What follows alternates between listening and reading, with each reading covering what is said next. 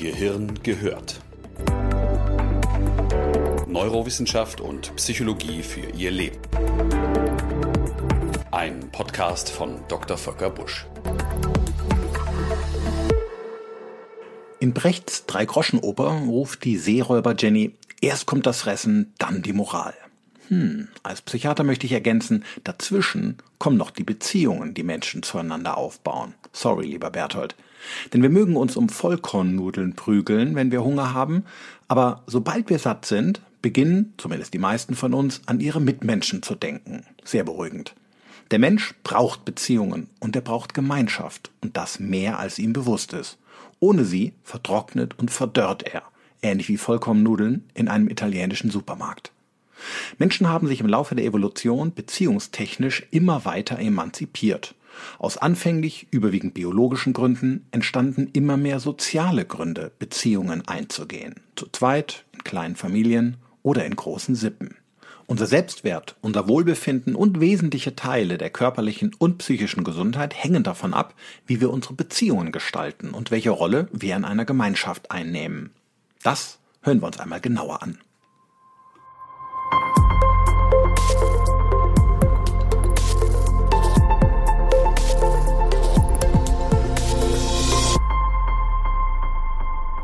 Ich möchte mit einer Frage beginnen. Was haben folgende drei Dinge gemeinsam? Das nachbarschaftliche Musizieren miteinander von verschiedenen Balkonen, das Singen im Chor auf einem Weinfest, mit Sicherheitsabstand versteht sich, und der gemeinsame Filmgenuss im Kino. Sie ahnen es, es ist weder die Musik noch der Wein oder der Film. Es ist vielmehr das Miteinander. Gemeinschaft macht die Dinge zum Erlebnis und sie machen das Leben voll. Das Bedürfnis ist unheimlich stark und Menschen nehmen ganz viel auf sich, um in Gemeinschaft zu sein bei dem, was sie tun. Auf dem hinduistischen Pilgertreffen Magh Mela in Nordindien kommen jedes Jahr Millionen Menschen zusammen. Zeitungsberichten zufolge sind die hygienischen Verhältnisse geradezu katastrophal. Meist bricht die Essensversorgung während der Tage zusammen und es herrscht ein ohrenbetäubender Lärm. Kaum einer findet in der Nacht zur Ruhe. Und dennoch motiviert das Bedürfnis der Menschen nach Gemeinschaft so stark, dass die Reisenden alle Strapazen bereit sind, auf sich zu nehmen. Ähnlich das Sukkot, das jüdische Laubhüttenfest, bei dem die Juden Israels in Erinnerung an ihre einstige 40-jährige Wüstenwanderung auch heute noch regelmäßig zu Beginn des neuen jüdischen Kalenderjahres Laubhütten bauen, meist ohne Dach, in dem sie sieben Tage schlafen, essen und leben. In kälteren Breitengraden kein komfortables Vergnügen aber eine Unbequemlichkeit, die man gerne bereit ist auf sich zu nehmen, angesichts der religiösen Verbundenheit, die man während dieser Tage spürt. Warum brauchen wir einander? Natürlich suchen sich Menschen hin und wieder auf, um sich zu reproduzieren. In meiner romantischen Art nenne ich es einmal das Bedürfnis nach Vervielfältigung, soweit so arterhaltend. Aber die meisten Gründe, warum wir immer wieder zusammenkommen, selbst unter schwierigen Bedingungen, sind nicht die biologischen, sondern die sozialen. In Gruppensitzungen stelle ich meinen Patienten immer wieder gern die Frage, warum Menschen eigentlich einander bräuchten, zumindest im Intervall zwischen den Akten der Fortpflanzung. Genannt werden dann meist folgende Gründe. Hilfestellung, das Geben von Tipps und Informationen, Solidarität und Anteilnahme, das Teilen von Wertvorstellungen, kulturelle Rituale, aber natürlich auch Ablenkung vom Alltag, Spaß und gemeinsames Genießen. Meine Patienten staunen nicht schlecht, wenn ich ihnen dann eröffne, die meisten der genannten Gründe sind relativ egoistisch. Denn der Mensch braucht die Gruppe, um sich selbst wertvoll zu fühlen. Eine Gemeinschaft beurteilt nämlich, ob ich richtig denke, indem ich mich mit anderen über Meinungen austausche. Sie zeigt meine Stellung und meinen Status in der Gruppe, indem ich vielleicht um Rat gefragt werde oder Dinge mitbestimmen darf. Sie spiegelt mir außerdem, was ich kann und was ich weiß, indem ich mich mit anderen vergleiche oder mich mit ihnen messe. Und sie zeigt mir, wie beliebt ich bin, indem mir meine Mitmenschen liebevoll und hilfsbereit zur Seite stehen. Wie wertvoll wir uns fühlen, hängt also nicht nur, aber eben auch von der Akzeptanz durch die Gemeinschaft ab. Egal, ob wir nun zu den Freimaurern, den Donaldisten, den Kaninchenzüchtern oder den Hardcore-Veganern gehören. Gemeinschaft wird auf diese Weise zum integralen Bestandteil des Selbst und wenn Gruppen darüber hinaus noch ein gemeinsames Ziel verfolgen, schweißt das die Mitglieder auf eine ganz besondere Art und Weise zusammen. Denn durch das Ziel bekommt jeder Einzelne in der Gruppe eine Aufgabe, einen Platz und eine Bedeutung.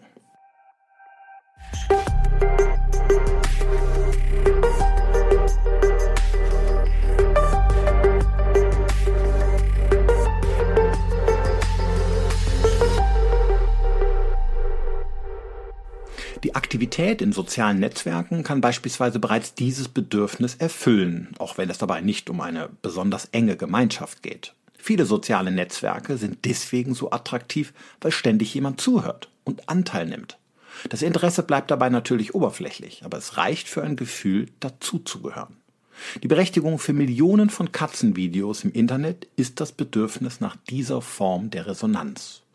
Es geht zwar um nichts, kein wirklich wichtiger Inhalt, keine Botschaft, aber ich weiß, ein anderer liest es, findet es schön und bestätigt mich. In diesem Moment bekomme ich signalisiert, ich bin sozial akzeptiert und gehöre dazu. Anhänger einer politisch extrem gesinnten Gruppe können über diese Form von Bestätigung einen so starken Gemeinschaftssinn empfinden, dass sie ihre Gesinnung nicht mehr bereit sind aufzugeben, selbst wenn sie daran zu zweifeln beginnen, denn der Verzicht würde den Ausschluss aus der Gruppe bedeuten. Den Preis ist man nicht unbedingt bereit zu zahlen. Aussteiger solcher Gruppierungen berichten sehr häufig davon, wie sehr sie unter der Ambivalenz litten, einerseits nicht mehr an die Ideale der Gruppe zu glauben, aber andererseits die Bindungen nicht aufgeben zu wollen, die sie jahrelang gehalten haben. Die Erfahrung eines starken Zusammenhaltes kann sich so tief in das Gedächtnis von Menschen graben und dabei gleichzeitig so beglückend sein, dass die Mitglieder diesen Zustand um jeden Preis erhalten wollen, selbst wenn die Situation, in die sich die Gruppe gemeinsam begibt, objektiv gesehen gefährlich ist. Der Autor Sebastian Junger beschreibt in seinem Buch Tribe das Gefühl der Wertlosigkeit und Einsamkeit ehemaliger Veteranen, die nach verschiedenen Kriegen in ihr Heimatland der USA zurückkehrten. Viele von ihnen wünschten sich bereits nach wenigen Monaten wieder zurückkehren zu können ins Platoon, um diese starke Form von Zusammengehörigkeit wieder spüren zu können. Man kann sich diesen Wunsch angesichts der furchtbaren Lebensumstände eines Krieges nur schwerlich vorstellen. Aber das Gefühl, unverzichtbarer Teil einer Gemeinschaft zu sein, die eine Aufgabe hat, die ein Ziel verfolgt, ist so sinnstiftend, dass man diesem Bedürfnis sogar die furchtbaren Umstände eines Krieges und selbst das Risiko des eigenen Todes unterordnet.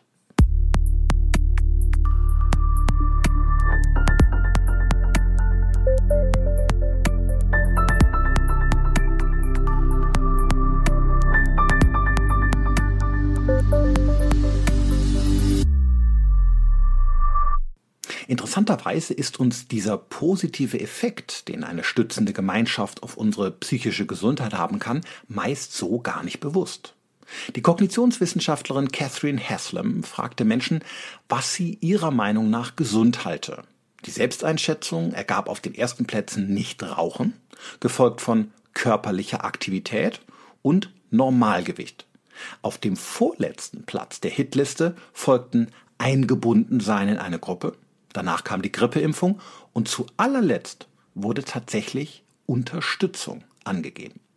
Tatsächlich jedoch ist es genau umgekehrt. Wissenschaftlich nachweislich rangieren nämlich auf den ersten Plätzen Unterstützung, gefolgt vom Eingebundensein in eine Gruppe.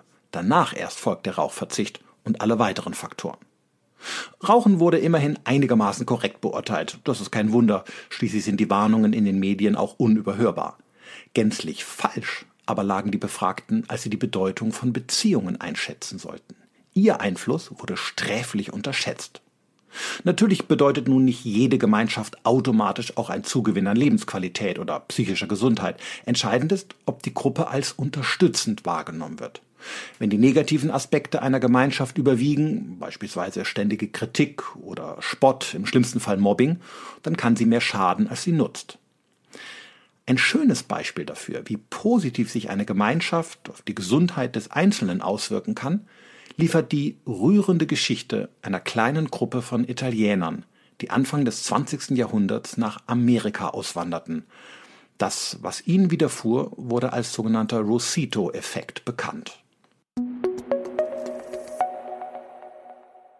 Der amerikanische Arzt Stuart Wolf hielt Ende der 50er Jahre an der Universität von Oklahoma einen Vortrag und kam dort in Kontakt mit einem ärztlichen Kollegen, der seit fast 20 Jahren in dem Ort Rosito praktizierte, einem kleinen Ort an der Ostgrenze von Pennsylvania. Er erzählte ihm, dass er dort viel seltener als in den Nachbarorten Patienten mit Herzerkrankungen anträfe. Auch Stoffwechselstörungen, Drogen und Alkoholkonsum und sogar Selbstmorde kämen dort deutlich weniger häufig vor. Diese Nachricht weckte die Neugier von Dr. Wolf und er beschloss, den wundersamen Ort Rusito zusammen mit seinem Doktoranden zu besuchen. Er schaute sich Krankheitsregister und Todesstatistiken der Bewohner des Dorfes durch, verglich sie mit denen der umliegenden Ortschaften und tatsächlich, es gab praktisch keinen Todesfall an Herzinfarkt im Alter unter 55. Insgesamt war die Herzmortalität nur halb so hoch wie im Rest des Landes. Auch alle anderen Angaben, die ihm sein Kollege berichtet hatte, stimmten. Warum war die Gesundheit der Bevölkerung vor Ort so gut? Sie ernährten sich überwiegend genauso gut oder schlecht wie der übrige Teil der Bevölkerung, tranken Wein, rauchten teilweise und viele von ihnen fielen nicht durch eine besonders schlanke Körperproportion auf. Erst Monate später kam Wolf auf die Idee, sich das Sozialverhalten der Menschen in dem kleinen Örtchen anzuschauen. Und genau hier lag der Hase im Pfeffer. Die Bewohner Rusitos waren nämlich die Nachfahren einer Gruppe italienischer Einwanderer, die es gewohnt waren, nicht nur nebeneinander, sondern miteinander zu leben. Die Gemeinschaft lebte kohäsiv, das heißt räumlich und sozial eng miteinander verbunden. So lagen ihre Häuser relativ dicht beieinander, so dass man Nachbarschaft auch noch leben konnte. Man feierte, tanzte, spielte und weinte auch gemeinsam. Es gab zahlreiche Gemeinschaftsrituale wie Festlichkeiten und Gottesdienste. Die älteren Mitmenschen wurden mit einbezogen und bei Bedarf unterstützt. Kinder waren überall dabei und permanent integriert. Frauen erfuhren eine besondere Form der Wertschätzung, auch wenn ihre Ehemänner, für diese Zeit typisch, die Familie streng führten. Stuart Wolf veröffentlichte im Lauf seines Lebens mehrere Forschungsarbeiten über seine spannenden Befunde. Es war eine für die damalige Zeit bedeutende Erkenntnis. Seine Arbeiten gelten zu Recht als Grundstein für die ab diesem Zeitpunkt einsetzende und bis heute anhaltende wissenschaftliche Beschäftigung mit den Wechselwirkungen von Beziehungen des Menschen auf seine Psyche. Leider hat die Geschichte kein Happy End, denn im Laufe der anschließenden 50 Jahre stieg die Herzerkrankungsrate in dem Ort Rosito und passte sich der für Pennsylvania typischen Krankheitsstatistik an. Der Grund hierfür war, dass sich die Bewohner im Laufe der nachfolgenden Generationen von ihrer gemeinschaftlichen Sozialstruktur zunehmend lösten und die amerikanische Lebensweise einer individualistisch geprägten Gesellschaft annahmen. Und dennoch mahnt und erinnert uns dieses Beispiel daran, welche Kraft das Eingebundensein in eine sozial stärkende und stützende Gemeinschaft auf unsere Gesundheit und auf unser Wohlbefinden haben kann. Vielleicht hat zumindest Dr. Wolf selbst von seinen Forschungserkenntnissen profitiert. Meine Recherchen zu seiner Person ergaben, dass er erst im Jahr 2005 im Alter von 91 Jahren starb. Hoffentlich glücklich im Kreis seiner lieben Angehörigen und Freunde.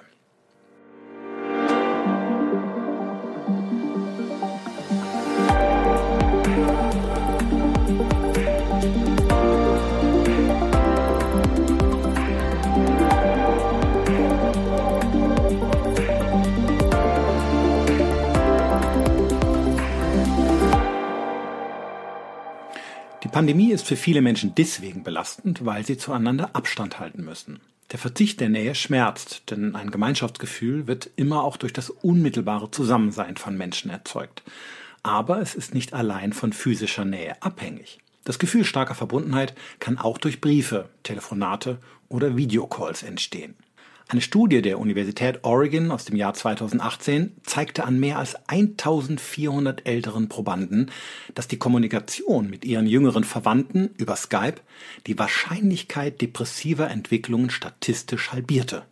Bildschirme können und sollen eine Umarmung oder eine Berührung in Zukunft natürlich nicht ersetzen, aber sie können in Zeiten des Lockdowns zumindest einen wirksamen Kompromiss darstellen unseren älteren Mitmenschen das Gefühl zu schenken, weiterhin dazuzugehören und Teil einer Gemeinschaft zu sein. Verbundenheit geht auch digital.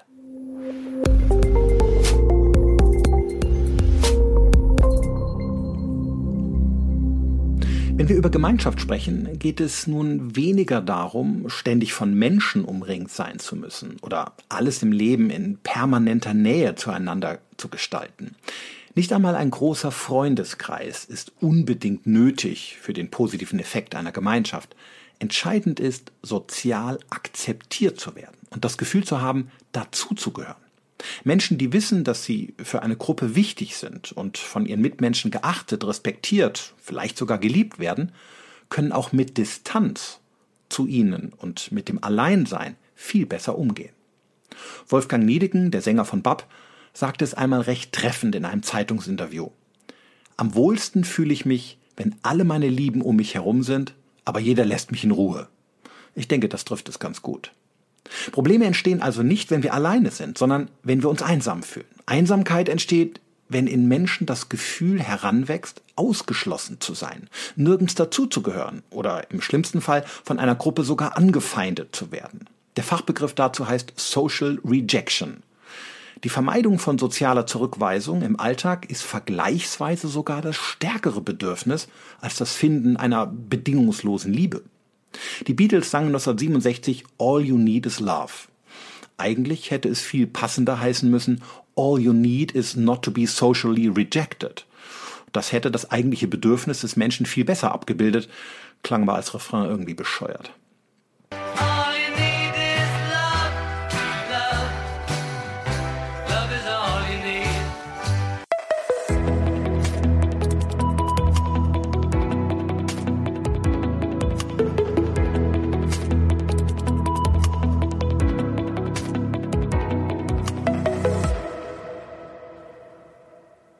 Im Jahr 2013 wurde der Einsiedler Christopher Knight von der Polizei in einem Waldstück nahe der Belgrader Seen in Maine verhaftet, nachdem er 27 Jahre völlig allein und ohne Kontakt zu seinen Mitmenschen im Wald gelebt hatte.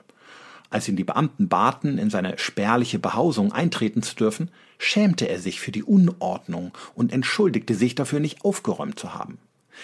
Dieser erstaunliche, allererste Kommentar nach 27 Jahren des Schweigens zeigt den überdauernden Wunsch des Menschen, sozial akzeptiert zu werden, selbst wenn er jahrelang selbstbestimmt alleine lebte.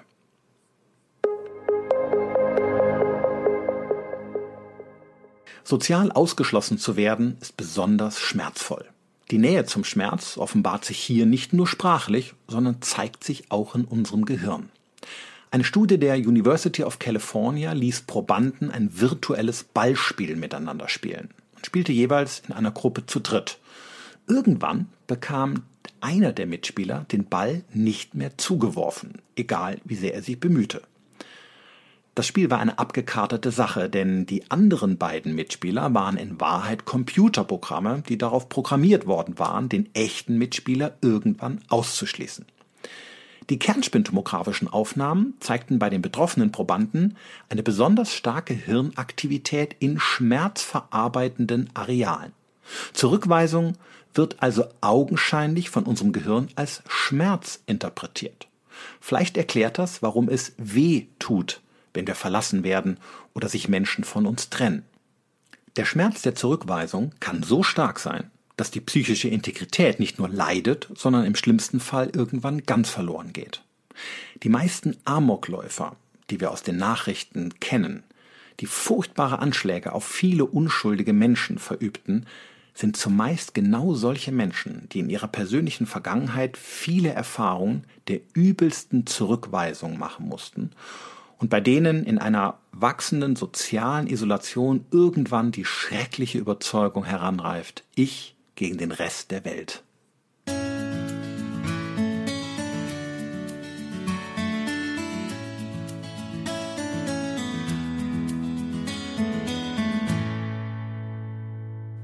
Gott sei Dank gibt es viele Möglichkeiten, sich und seinen Mitmenschen das Gefühl zu schenken, Teil einer Gemeinschaft zu sein.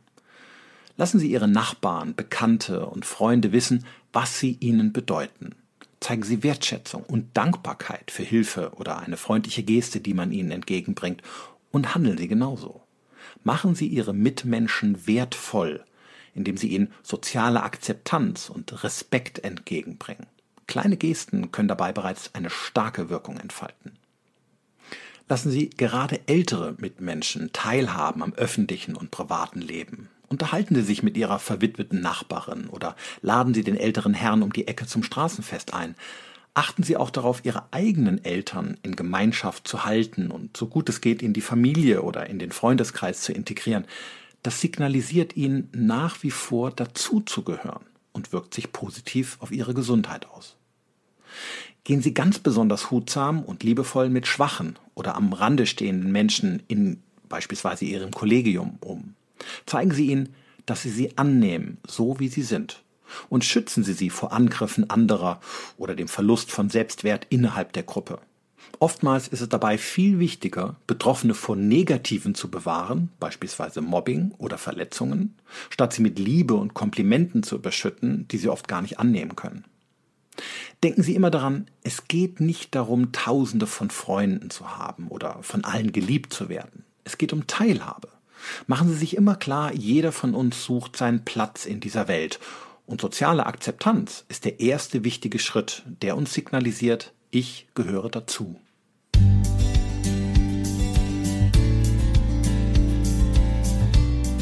Zum ersten Mal seit langem geht es in unserer Welt seit der Corona-Krise nicht mehr nur um den Kampf eines jeden Einzelnen, sondern um eine Gemeinschaft in einem größeren Umfang. Das darwinistische Modell erfährt eine wichtige Anpassung. Die vielen Partikularinteressen müssen zurückstehen zugunsten der Gesundheit vieler, gerade älterer und schwacher Mitmenschen. Das neue Zauberwort heißt Gemeinschaft. Die Krise lehrt uns wieder an alle zu denken, statt nur an den Nutzen einiger weniger. Eigentlich wussten wir das auch schon früher, wir haben es lediglich verdrängt. Der Wappenspruch im offiziellen Dienstsiegel der Vereinigten Staaten lautete bis 1956 noch E pluribus unum. Das bedeutet übersetzt, aus vielen entsteht das eine. Ursprünglich waren damit einmal die Bundesstaaten gemeint, später die verschiedenen Völker und Ethnien, die die USA historisch formten und die letztendlich ihren Erfolg ausmachten. Urteilen Sie selbst, was von dieser Überzeugung heute noch übrig geblieben ist, aber das ist ein anderes Thema, vielleicht auch mal ein Podcast wert. Ungeachtet dessen bleibt die Weisheit dahinter richtig. Jeder Mensch ist wertvoll. Denn für eine Gesellschaft werden alle Einzelnen benötigt. Ähnlich wie ein Bild, das sich aus zwar durchaus verschiedenen, aber eben gleich wichtigen Puzzleteilen zusammensetzt. Es liegt an uns, dafür Sorge zu tragen, dass jeder Mensch seine Chance bekommt, ein Teil dieses Bildes zu werden.